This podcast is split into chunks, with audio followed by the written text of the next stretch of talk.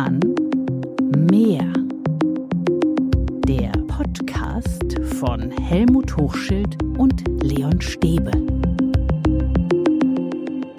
Hallo und herzlich willkommen zu unserer neuen Podcast-Folge. Und mir gegenüber sitzt der, der die Initiative für diesen Podcast ergriffen hat, weil er der Spezialist für die Kommunikation auf elektronischem Wege bei RBB Inforadio oder bei Podcast zum Beispiel unter anderem ist. Mir gegenüber sitzt Leon Stäbe. Hallo Leon. Hallo liebe Hörerinnen und Hörer. Hallo lieber Helmut. Der erste Teil des Rollentausch hat ja schon geklappt. Ja, liebe Hörerinnen und Hörer, ich hatte mir gewünscht, äh, heute mal so ein bisschen den Rollentausch zu machen, weil ich es ein wenig leid bin. Bei diesem momentanen Organisationschaos, was uns äh, außerhalb der Schule hier gerade erwischt hat, äh, machen wir auf, wie machen wir auf, lassen wir es sein, wann machen wir wieder zu. Dass wir vielleicht heute mal einen Aussetzer machen, das Aktuelle nicht diskutieren, sondern vielleicht ein bisschen spinnert mal in die Vision hineingehen.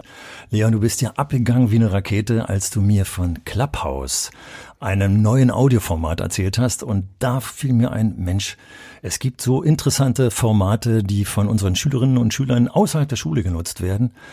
Aber sie erleben, diese Schülerinnen und Schüler, immer diesen drögen Schulalltag, den wir Lehrkräfte dann ihnen vorsetzen. Und ich wollte jetzt ein bisschen mit Leon mal in die Vision hineingehen, wie man diese Formate vielleicht für Schule nutzbar machen kann. Leon, was meinst du? Ist das nutzbar zu machen für Schule? Also Clubhouse weiß ich nicht. In der Tat habe ich mich in den letzten Tagen ziemlich viel mit Clubhouse beschäftigt. Auch weil es so ein Riesenhype ist, weil viele Journalistinnen und Journalisten das gerade sehr nutzen. Für alle, die es nicht kennen, würde ich es vielleicht mal kurz erklären, was das ist. Ja, klasse. Äh, ich gehöre ja auch zu denen, die da nicht so genau, gut ich habe es ja auch gerade erklärt. Also Clubhouse ist im Prinzip wie Podcasten, nur dass man sich live zuschalten kann. Also die Menschen reden miteinander und jede, jeder kann sich da live zuschalten. Und so entwickeln sich dann Gespräche. Es ist eigentlich wie, ein, wie, ein, wie eine Telefonkonferenz letztlich. Jeder kann sofort dabei sein. Das Tolle ist, es ist sehr niedrigschwellig einerseits. Es läuft leider nur über Apple-Geräte, das ist nicht so schön. Und viele sagen, es ist auch eine Datenkrake, aber egal. Das Tolle ist, es entstehen doch recht intime Gespräche. Also Leute treffen aufeinander und sprechen miteinander. Ich war mal in einem Raum, da war plötzlich Thomas Gottschalk da oder Bodo Ramelow hat äh, mitgeredet und so. Und es entsteht in der Tat so eine sehr intime Stimmung und das ist schon spannend. Das ist Clubhouse. Und ich weiß nicht, ob jetzt die App das Richtige ist für Schülerinnen und Schüler, aber das Prinzip, das Prinzip finde ich schon faszinierend, dass das die Leute toll finden, dass sie einfach sich zusammentun in so einen Raum, in diesem Clubhouse und dann miteinander letztlich telefonieren, ja. Und es gibt so bestimmte Regeln, dass die Leute nicht zu lang quatschen sollen und so weiter. Aber da reden wildfremde Leute miteinander. Und es ist nur Ton, es ist nur Audio. Und das ist doch faszinierend. Wieso machen wir eigentlich nicht in Schule mit der Klasse einfach eine Telefonkonferenz? Es ist so simpel, Helmut. Ja. Es ist so simpel. Man könnte einfach, man sagt einfach statt einem Videocall, wir machen heute um 15 Uhr eine Telefonkonferenz. Also ihr hört auch die Begeisterung, ja. die ich bei Leon rausgehört habe. Und genau, wenn ich eben nochmal wieder zugehört habe, dann merke ich eben auch, wir reden hier eigentlich äh, seit 70 Folgen über Kommunikation, das Lernen, was mit Kommunikation zu tun hat. Und all diese Plattformen, die da sonst noch rumschwirren, ob das äh, TikTok, Snapchat, äh, Facebook, was das ist. Überall geht es um Kommunikation.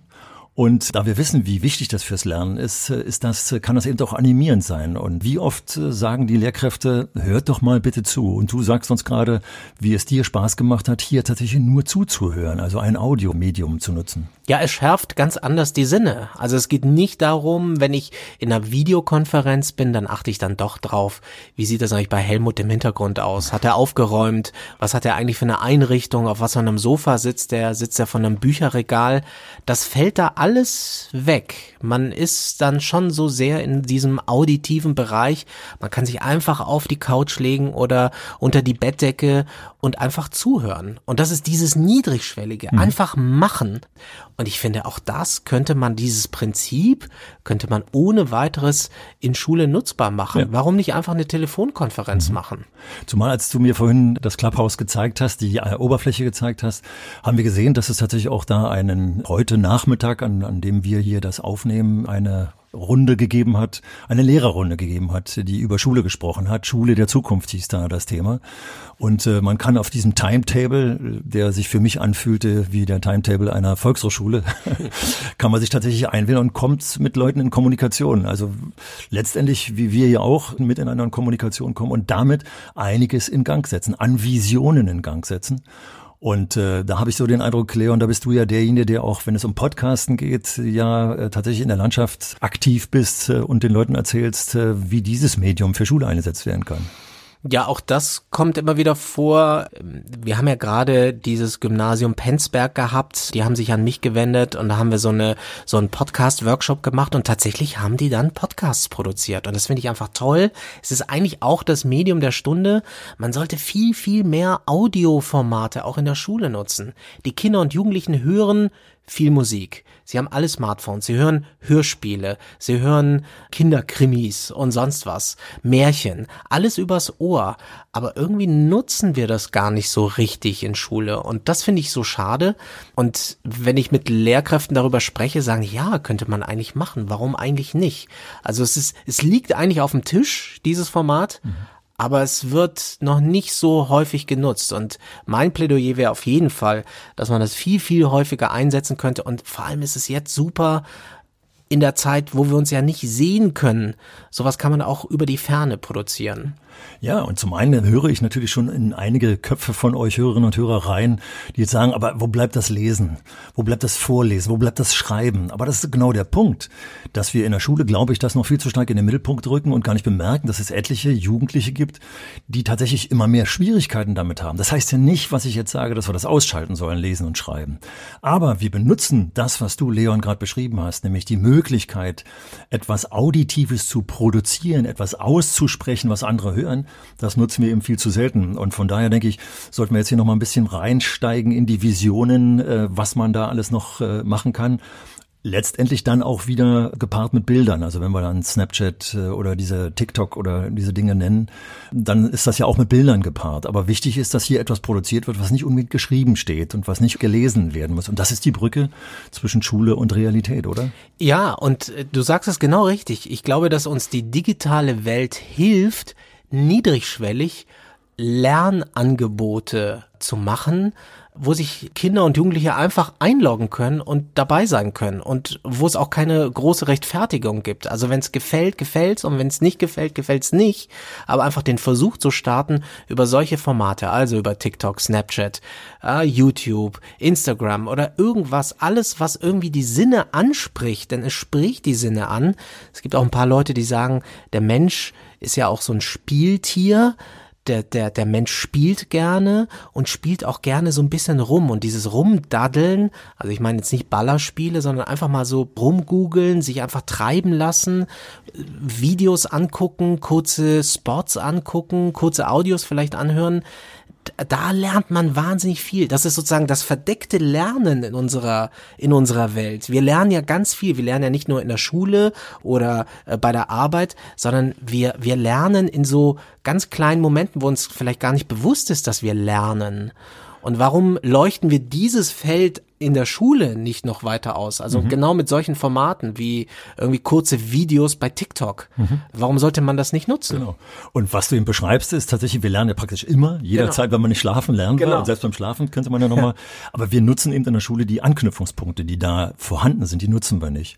Und wenn ich mir jetzt mal vorstelle, wenn ich den Timetable vorhin bei Clubhouse mir angeschaut habe, den du mir gezeigt hast, dass da plötzlich jetzt ein Lehrer auf die Idee kommt und sagt, er bietet mal einen Raum für quadratische Gleichungen an. Ihr merkt ja schon, wer uns länger gehört hat, ich nehme jetzt ein Thema, was nicht besonders attraktiv ist, aber da kommen jetzt plötzlich Jugendliche vorbei, die sehen, oh Mensch, da habe ich Defizite. Oder das macht mir Spaß. Gibt's ja auch solche. Da höre ich doch mal rein. Also ich könnte mir schon vorstellen, das ist es noch nicht das Medium. Das äh, hast du ja schon beschrieben. Im Moment ist das noch nichts für Schüler. Und, aber es wird gerade so gehypt in der Presse und du bist ja auch sofort drauf abgefahren. Ich, ich nehme jeden Hype mit. Ja, und ich muss ehrlich zugeben, ich bin absolut kritisch, äh, letztendlich den sozialen Medien gegenüber auch. Aber ich merke, was wir für eine Chance vergeben. Und als ich vorhin mit dir darauf geguckt habe und wir haben mal ganz kurz reingehört in den Raum, ich war animiert, gleich mitzumachen, ja. obwohl das so ein bisschen abgefahren war, das Thema war drin. Also kurz und knackig, da ist Potenzial an der Stelle. Und interessant ist, wenn ich da nochmal wieder auf eine Mail zurückgreife, die wir äh, auch gerade frisch bekommen haben von Pia. Pia hat uns äh, im Namen der äh, Bundesschülerkonferenz geschrieben und hat uns mitgeteilt, dass die Bundesschülerkonferenz einen Podcast herstellt unter dem Titel wir gestalten Schule. Und wenn ich mir überlege, was wir jetzt beide besprochen haben, äh, Leon, was da eine Gestaltungsmöglichkeit äh, drin ist, bin ich ganz gespannt. Der erste Podcast ist am 17.02. ins Netz gestellt worden von der Bundesschülerkonferenz.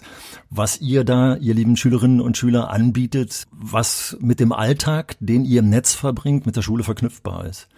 Und da will ich gleich noch eine weitere Mail von Cornelia äh, kurz zitieren, die wiederum Mutter einer Tochter in der 11. Klasse ist und ihre Tochter zitiert hat, als äh, die Tochter sie erwischt hat, die Cornelia beim Zuhören unseres Podcasts, als es um die Eltern ging. Und die Schülerin dann sagte, also die Tochter von Cornelia sagte, da geht ja schon wieder um die Erwachsenen, wann geht's eigentlich mal um uns? Das versuchen wir jetzt gerade. Aber wir beide, Leon, sind ja nicht unbedingt Spezialisten für soziale Netzwerke. Wir sind nicht so tief drin, du mehr als ich. Deswegen brauchen wir euch, liebe Schülerinnen und Schüler, wenn ihr uns zuhört, äh, schickt uns unter der E-Mail info at schule-kann-mehr.de Mails und Beispielen, wo ihr Visionen, die wir hier so ein bisschen jetzt mal anpacken, weitertreibt und sagt, das könntet ihr euch vorstellen, dass es in äh, Schule stattfindet. Ich glaube, Leon, du hattest mir vorhin erzählt, dass du auch über einen Lehrer nochmal gelesen hast, der da beispielhaft in der Schule zugange war. Ja, also es gibt zum Beispiel Lehrer Schmidt, Lehrer Schmidt ist ein Mathematiklehrer, also so einer wie du mhm. es mal warst. Und der macht YouTube-Videos zum Thema Mathematik. Also da gibt's sicherlich ein Video zu den quadratischen Gleichungen, mhm. aber auch ein Video zu Prozentrechnen. Und er macht das dann so, dass er dann irgendwie was erzählt und dann ist er so an einem Smartboard und rechnet das irgendwie so vor. Und das ist interessant. Ich glaube, dass das auch gut funktioniert. Der hat, der hat zum Teil die Videos haben eine halbe Million Klicks. Das muss man sich mal vorstellen, Mathematiklehrer. Ich glaube, du hättest das auch gut machen können, weil der hat so eine sympathische Art und er bringt so, ein, so eine nonchalante Art Mathematik rüberzubringen mit, die ist einfach toll. Also es ist so ganz niedrigschwellig und das kann ich mir zu, Hause irgendwie am Nachmittag einfach mal angucken. So, ich habe das mit dem Prozentrechnen nie verstanden, richtig? Und dann gucke ich mir diese fünf Minuten an. Und ich glaube, das ist es. Das sind digitale Angebote, die einfach so niedrigschwellig einfach da sind. Da trauen sich auch Lehrkräfte einfach das mal zu machen. Und wenn der Typ wirklich eine halbe Million Kids erreicht. Ich schätze übrigens, dass da auch viele Erwachsene dabei sind, die auch wissen wollen, wie Prozentrechnen. Fall, so wie mit der Sendung wie, mit der Maus. Genau, die wissen wollen, wie es mit dem Prozentrechnen funktioniert. Genau. Dann ist das doch super. Und das müssten wir doch viel mehr nutzen. Da müssten wir doch den Lehrkräften viel mehr Freiräume geben können, dass sie sich da ausprobieren, dass sie machen, dass sie tun, dass sie auch mit den Schülerinnen und Schülern vielleicht sowas zusammen entwickeln. Und da ist so viel Potenzial, das liegt alles brach, genauso wie du es gesagt hast, dass diese Anknüpfungspunkte, das nutzen wir doch alles gar nicht. Und das äh, Wichtige ist, du hast jetzt mehrfach diesen Begriff niederschwellig genannt. Und wenn wir uns mal äh, an den letzten Podcast erinnern, dass es darum ging, dass wir etliche äh, Jugendliche und auch Kinder aus der Grundschule abgehängt haben, weil sie die Schwelle nicht mehr überschritten haben, dann ist genau das, was die, was wir für diese Schüler brauchen, dass wir sie wieder einfangen, indem wir die Schwellen niedrig machen. Und wenn ich mir überlege, wie viele Jugendliche sich oder auch Kinder bei YouTube rumtreiben und Musik hören oder was weiß ich für einen Stuss, die gar nicht ahnen, dass es da auch Unterrichtsinhalte geben könnte. Wenn wir das jetzt und jetzt nicht missverstehen, wir wollen den Unterricht nicht durch YouTube ersetzen, sondern wir wollen anknüpfen, den Unterricht an YouTube. Und wenn die plötzlich wissen, dass es da für defizitäre äh, mathematische Inhalte, die sie eben nicht in den Kopf hineinkriegen, plötzlich ein YouTube-Video kriegen, wäre für uns Lehrkräfte auch total spannend, die dabei zu beobachten, wie die dieses, dieses YouTube-Video sich anschauen und wie die da die die Kanäle laufen. Und wir haben ja letztens gerade auch einen Grundschullehrer hier äh, zitiert, der uns eine Mail geschickt hat und der einen kleinen YouTube-Kanal aufgemacht hat für erste bis dritte Klasse, wo er eben die ersten einfachen physikalischen Versuche dargestellt hat. Also wir sehen wieder ein relativ altes Medium, ja, von Netzmedium sozusagen YouTube, aber wir nutzen es einfach noch viel zu wenig äh, in der Schule. Und da denke ich, äh, kann noch einiges äh, gebaut werden. Und es gibt ja auch sehr unterschiedliche Typen. Ne? Der eine Typ ist vielleicht mehr der auditive Typ. Der sagt, ich, ich kann sehr gut einfach zuhören mhm. und lerne dabei etwas. Dann gibt es die anderen Typen, die visuellen Typen, die brauchen irgendwie ein Bild und für, für alle kann man irgendwie ein Angebot machen. Richtig, so, also das die, nutzen. Die Vielfalt macht es. Und das Genau. ist das genau, was du ansprichst. Und da denke ich, bist du genau eben elektronisch eben mehr unterwegs. Äh, Gerade wenn ich dann auch deine Geschichten aus dem Hasso-Plattner-Institut äh, höre, was du da alles mitnimmst. Da liegt ganz viel Potenzial. Das Ärgerliche ist, wissen wir auch, da kommen wir mal ganz kurz ins Aktuelle wieder rein, dass gerade wieder durch die Presse geht, äh, dass die Digitalisierung der Schule nicht vernünftig durchgesetzt ist. Aber die ersten Laptops werden schon geklaut, also es sind welche in den Schulen. Also nutzen wir sie und vor allem nutzen wir das, was die Schülerinnen und Schüler sowieso eben parat haben. Du hast gerade eben das Beispiel von Lehrer Schmidt genannt. Äh, Im Berliner Tagesspiegel war in der Sonntagsausgabe ein TikTok-Lehrer zugange, einer ISS, also einer eines Schulzweiges ohne gymnasiale Oberstufe mit eher schwierigen Schülern, die eben die niederschwelligen Angebote brauchen. Und da wurde in diesem Tagesspiegel-Artikel unheimlich toll beschrieben, wie der durch seine Animation plötzlich die Schüler mitgreift, äh, wie die Schüler seinen TikTok-Kanal sich anschauen und sofort wieder mit Ideen reinkommen und plötzlich selber dann kleine Videos erstellen. Also genau das, was du, Leon, gerade beschrieben hast.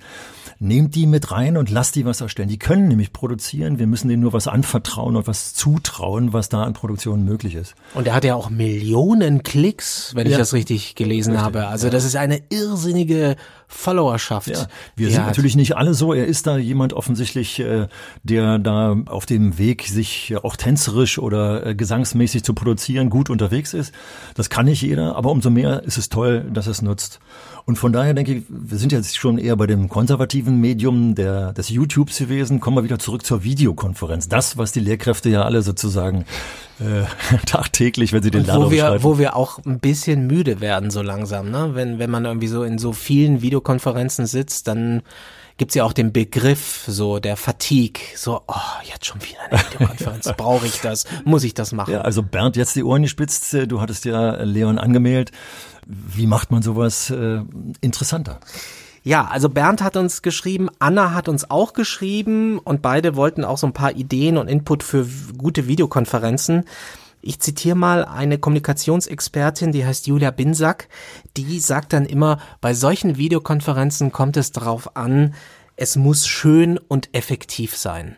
Es muss schön und effektiv sein. Das Wichtige ist, dass du auch schön sagst. Ich glaube, wir denken alle an effektiv, aber schön ist so. Na, schön es muss, hören. es muss beides zusammenkommen. Klar, also ich muss bei einer Videokonferenz brauche ich das Gefühl, ich nehme was mit und es gibt den wichtigen Effekt, so macht es mir Spaß, ist es unterhaltsam. Das Gefühl, die Emotionen Gefühl, müssen angesprochen genau. Und wenn, wenn ich es schaffe, beides zusammenzubringen, dann ist es gut. Die Kids sollen sich also wohlfühlen, sie sollen Spaß haben. Es muss natürlich auch was bringen.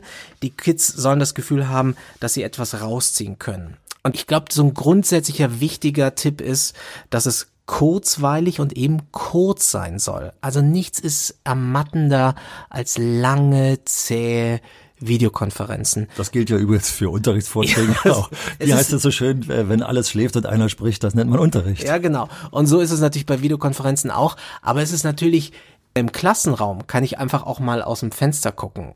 Bei einer Videokonferenz gucke ich die ganze Zeit in die Kamera und ich sitze am Schreibtisch. Also es ist eine sehr starre Haltung, die ich einnehme.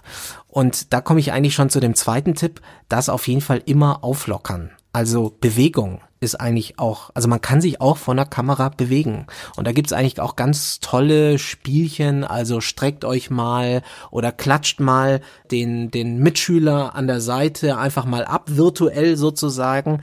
Kommunikationsexperten nennen das dann Energizer, also dass man kurz die Routine durchbricht und sagt, okay, jetzt bewegt euch mal was, macht was, äh, stellt euch auf den Kopf oder stellt die Kamera mal auf den Kopf, mal gucken, wie witzig das aussieht oder so. Also dass man irgendwie was Neues Neues macht. Oder vielleicht ein kleiner Zusatz. äh, Wir haben ja auch schon über Lernen und Bewegung gesprochen. Wir haben dazu auch eine Mail bekommen, dass man zum Beispiel in so einer Videokonferenz auch mal, wenn was aufgeschrieben wird zu einem bestimmten Schwerpunkt, dann dem Schüler sagt, häng es bitte bis zum nächsten Mal an deinen Kleiderschrank. Und man kann sicher sein, dass wenn in einem Vierteljahr plötzlich das wieder thematisiert wird, dass manchmal es unter dem Begriff Kleiderschrankbegriff äh, erwähnt wird. Das heißt also, jemand aufstehen lassen, eine motorische Entlastung sich äh, anbieten zu lassen, zum einen und zum anderen das Gelernte mit einem Möbelstück in dem Fall, meinem Beispiel, mit dem Kleiderschrank zu verbinden, ist auch wieder eine Bewegung. Also auch das kann man schön in eine Videokonferenz einbauen. Absolut. Und wichtig ist, glaube ich, auch bei einer Videokonferenz, dass man die Leute direkt anspricht. Also so offene Fragen sind schwierig. Was meint ihr denn? Also eigentlich das, was du sehr gerne im Unterricht machst. Also eine offene Frage stellen, ist im virtuellen Raum schwierig. Weil wer traut sich als erstes? Sehe ich das überhaupt als Lehrkraft, wer sich zuerst meldet? Deswegen ist eigentlich im virtuellen Raum die Empfehlung, dass man einfach die Kinder und Jugendlichen, aber jeden, der an so einer Videokonferenz teilnimmt, einfach direkt anspricht. Kann ich sofort nachvollziehen, was du für im Video sagst, aber um das nicht im Gegensatz stehen zu lassen zum normalen Unterricht. Viele der Zuhörer wissen ja, dass ich immer wieder gepredigt habe, think per share. Das heißt also erstmal alleine denken. Das ist aber in einer Videokonferenz schon mal erstmal schwierig, weil eine Pause da ist. Das heißt, dann mit dem Nachbarn, das ist auch wieder schwierig in einer Videokonferenz. Und dann in einer großen Gruppe, auch das ist wieder schwierig in einer äh, Videokonferenz, wenn alle durcheinander reden. Also kurz und knackig, das stimmt absolut, was du für die Videokonferenz sagst was man aber nicht unbedingt für den Präsenzunterricht Absolut. Und mhm. wahrscheinlich ist man etwas nachgiebiger im Klassenraum, wenn mal kurz alle durcheinander reden. So. Mhm. In der Videokonferenz ist das total nervig. Ja, wenn plötzlich alle Stimmen durcheinander versteht gehen. Da sagt so, versteht keiner mehr was. Genau. Und deswegen wäre mein Rat, wirklich meine Empfehlung, sprecht die Kinder und Jugendlichen direkt an und sprecht sie direkt an. Und das ist uns auch dann ein guter Moment, dass man alle zu Wort kommen lässt. Dass man mhm. guckt, wer hat sich denn eigentlich nicht gemeldet in letzter Zeit? Oder wer hat sich nicht sofort sofort kenntlich gemacht, dass, dass er oder sie was sagen will. Ich mache bei meinen Videokonferenzen oder Online-Workshops, sage ich immer, okay, in jedem siebten Ei, ich gehe einfach die Bildchen durch und äh, jedes siebte Bild muss jetzt was sagen bei mir auf meiner Ansicht. So. Mhm. Also, dass man einfach so eine, so das spielerisch angeht mhm. und offene Fragen, würde ich sagen, eher schwierig. Und da können wir schon den ersten kleinen Bogen zu unserer Videokonferenz am 2. März mal basteln. Wir wünschen uns von allen, die daran teilnehmen wollen, dass wir euch sehen, so genauso wie ihr uns seht. Weil ich glaube, das macht doch auch den Präsenzunterricht eigentlich aus, dass das Persönliche, die Tatsache, dass man sich gegenseitig sieht, dass man die Gestik sieht, dass man auch sieht, wenn jemand müde wird. Und deswegen auch bei Videokonferenzen. Wohl wissend, dass es da schon wieder die ersten, da kommen wir nochmal auch nochmal ganz kurz dazu, datenschützerischen äh, Probleme gibt. Und der Motto, wie werden die Bilder eventuell verwendet, wenn der Raum nicht geschützt ist nach außen. Aber in der Regel sind wir in geschützten Videokonferenzräumen. Von daher Bild an und äh, bitte äh, gegenseitig in die Augen gucken. Und darauf freuen wir uns. Dann am 2. März um 17 Uhr machen wir unsere Videokonferenz. Mhm. Und zwar mit unserer Community. Das heißt mit euch, liebe Hörerinnen und liebe Hörer. Am 2. März um 17 Uhr. Und wer mag, kann da gerne dabei sein. Bitte einfach eine Mail schreiben an uns an info at schule-kann-mehr.de. Wir freuen uns sehr, so eine kleine Videosession zu machen. Und genau das, was du sagst, dass wir endlich mal mhm. die Gesichter mhm. in die Augen, in die Augen unserer Leute schauen können, die diesen Podcast hören. Ja, dass übrigens diejenigen keinen Schreck bekommen, es haben uns äh, schon einige geschrieben, die müssen jetzt nicht nochmal schreiben. Wir werden demnächst natürlich äh, die Einladung formulieren mit dem entsprechenden Link äh, dann. Also die, die uns schon geschrieben haben und schon Interesse bekundet haben, die müssen nicht ein zweites Mal tun. Genau, und bitte melden bis Freitag, den 26. Februar. Da machen wir dann Schluss sozusagen, da schließen wir die Liste. Und dann an diesem Freitag, den 26. Februar, bekommt ihr von uns dann die Einladungsmail mit dem Link mhm. zu dieser Videokonferenz wo wir uns dann alle sehen und treffen. Und ihr könnt im Vorfeld, aber auch dann erst äh, auf die Einladungsmail, äh, das könnt ihr dann halten, wie, wie ich immer schön sage, wie der Dachdecker, äh, könnt ihr uns schon nochmal die ersten Fragen schicken, die wir dann ähm, sozusagen als Warm-up vielleicht beantworten oder vielleicht so eine kleine thematische Struktur auch machen, damit es nicht ganz so durcheinander geht. Also wer Lust hat, nicht zu viele, eine Frage oder einen Themenbereich, der euch besonders interessiert, könnt ihr dann schon mal mitschicken. Genau, und dann freuen wir uns auf euch, auf unsere Hörerinnen und Hörer, unter anderem aus China hat sich ein eine Lehrerin gemeldet. Toll, toll, dass es geht. Und das ist ja auch die digitale Welt. Ja. Das ist global. Wir sind global ein Dorf. Ja, und da sind wir wieder bei unseren Visionen. Also ich kann mich noch erinnern, als es losging mit dem Internet, hat äh, eine Englischlehrerin äh, darüber geklagt, dass sie die Schüler in der Hauptschule, also die eher sprachlich nicht so starken Schüler, nicht zum Englisch lernen bekamen. Und diese Lehrerin erzählte, als sie dann plötzlich im Bus saß, äh, auf einer Klassenfahrt nach Dänemark, dann fing plötzlich ihre Jugendlichen an zu Radebrechen in Englisch. Und dann ging es nämlich los, warum machen wir eigentlich nicht so eine Videokonferenz? Damals war Skype ganz neu, kann ich mich erinnern, mit Klassen in Dänemark und ähnliches. Bis hin dazu, dass wir einen Kollegen hatten, ich erinnere mich auch noch sehr gut, der sagte, also er hat in New York Leute getroffen, äh, da sagten wir, manch, wir können doch nicht mit unseren Schülern, mit New Yorker Schülern kommunizieren lassen. Der sagte, ihr glaubt gar nicht erstens, wie schwach die auch sprachlich drauf sind und wie heiß die darauf sind, äh, zum Beispiel mit deutschen Schülern zu kommunizieren. Also kurz und knackig, nutzt die Möglichkeiten, die Visionen, äh, die das Netz uns bietet, um die Schülerinnen und Aber Schüler wie zu toll ist motivieren. das denn? Wie toll ist das denn? Die Idee im Englischkurs Ja. Einfach mit, mit Schülern aus den USA zu sprechen. Gerade jetzt, wo wir diesen, diesen äh, Präsenzaustausch sozusagen, also die tatsächliche Reise mit dem Flugzeug sowieso nicht machen können, aus finanziellen Gründen auf der einen Seite, aber auch aus Corona-Gründen auf der anderen Seite. Also warum machen wir das so selten, dass wir die Jugendlichen aus anderen Ländern da mal reinholen in den Klassenraum und miteinander reden? Oder dann eben auf irgendwelchen Kanälen dieser sozialen Medien. Ja, lieber Helmut. Jetzt ist es so, wir können digital natürlich schon träumen. Ja. Wir können schön träumen, lieber Helmut. Aber es gibt ein Thema, das uns dann alle umtreibt und das ist der Datenschutz. Der Leon, wir wollten noch einen. Rollentausch machen. Du solltest doch nicht schon wieder in die der- Pessimistenrolle. Der Datenschutz, auch da haben wir eine kritische Mail bekommen, nachdem ich mich zu der Aussage habe verleiten lassen, im Zweifel würde ich den Datenschutz einfach mal Datenschutz sein lassen. Und da hat äh, der Lehrer geschrieben, na bitteschön, also wir wollen natürlich schon die Daten unserer Schülerinnen und Schüler schützen. So muss das auch sein.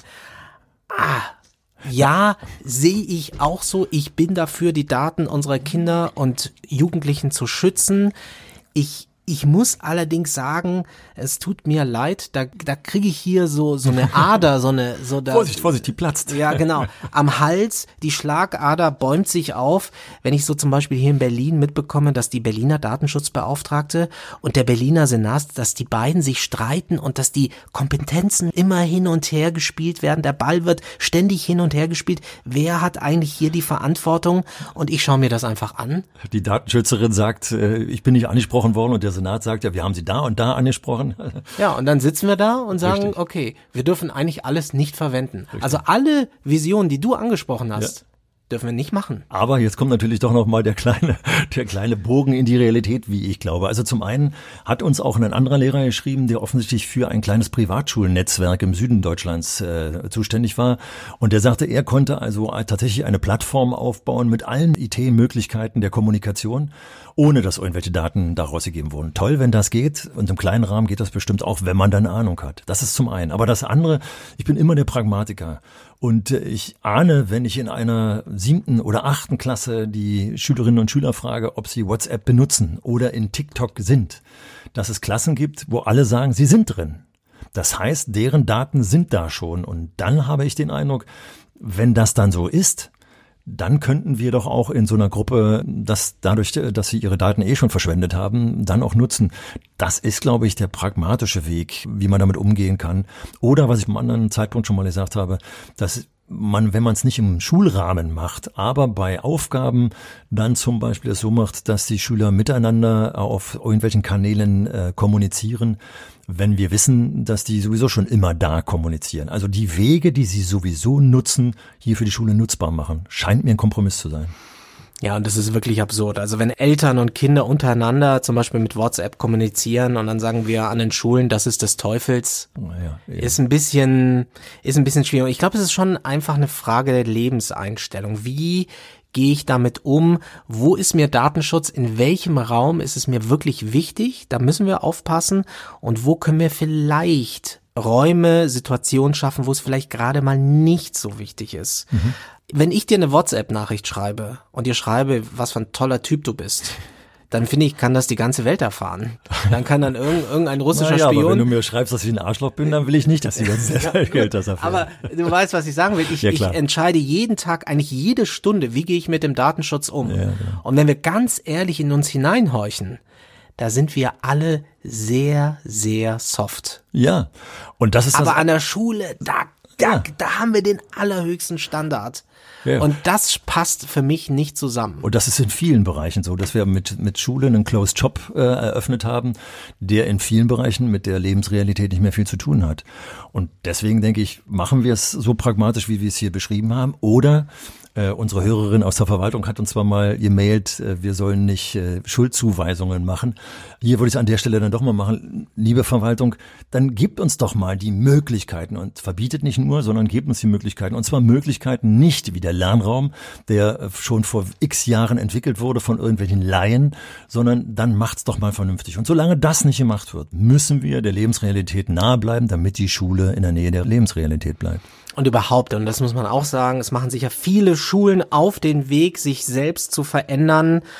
Und das ist auch dann eben die gute Botschaft. Und wir empfehlen an dieser Stelle auch das deutsche Schulportal, denn die stellen auch solche Schulen immer wieder vor. Und überhaupt werden wir alle Links zu allen Punkten, die wir heute mal angesprochen haben, vielleicht einfach in die Show Notes packen, oder? Genau. Und insofern, lieber Leon, sind wir am Ende angekommen. Wir werden die Hörerinnen und Hörer, äh, die sich an unserem Videocall beteiligen, äh, am 2. März, also in der nächsten Woche wiedersehen. Und äh, die, die sich nicht daran beteiligen mögen oder keine Zeit dafür haben, die werden wir in 14 Tagen, also am 9. Februar dann wieder treffen. Da werden wir dann einiges berichten von dem, was äh, wir in der Videokonferenz äh, von Ihnen, von euch äh, gehört haben. Wir sind ganz gespannt.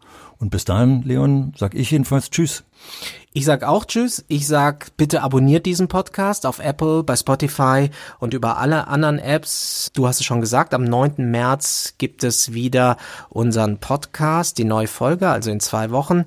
Wir freuen uns riesig, endlich die Gesichter unserer Hörerinnen und Hörer Anfang März zu sehen bei unserem Videocall. Das wird sehr, sehr witzig. Und bis dahin, Helmut, bleib stabil. I try my very best. Tschüss. Tschüss.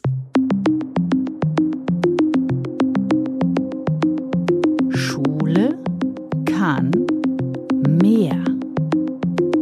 Der Podcast von Helmut Hochschild und Leon Stäbe.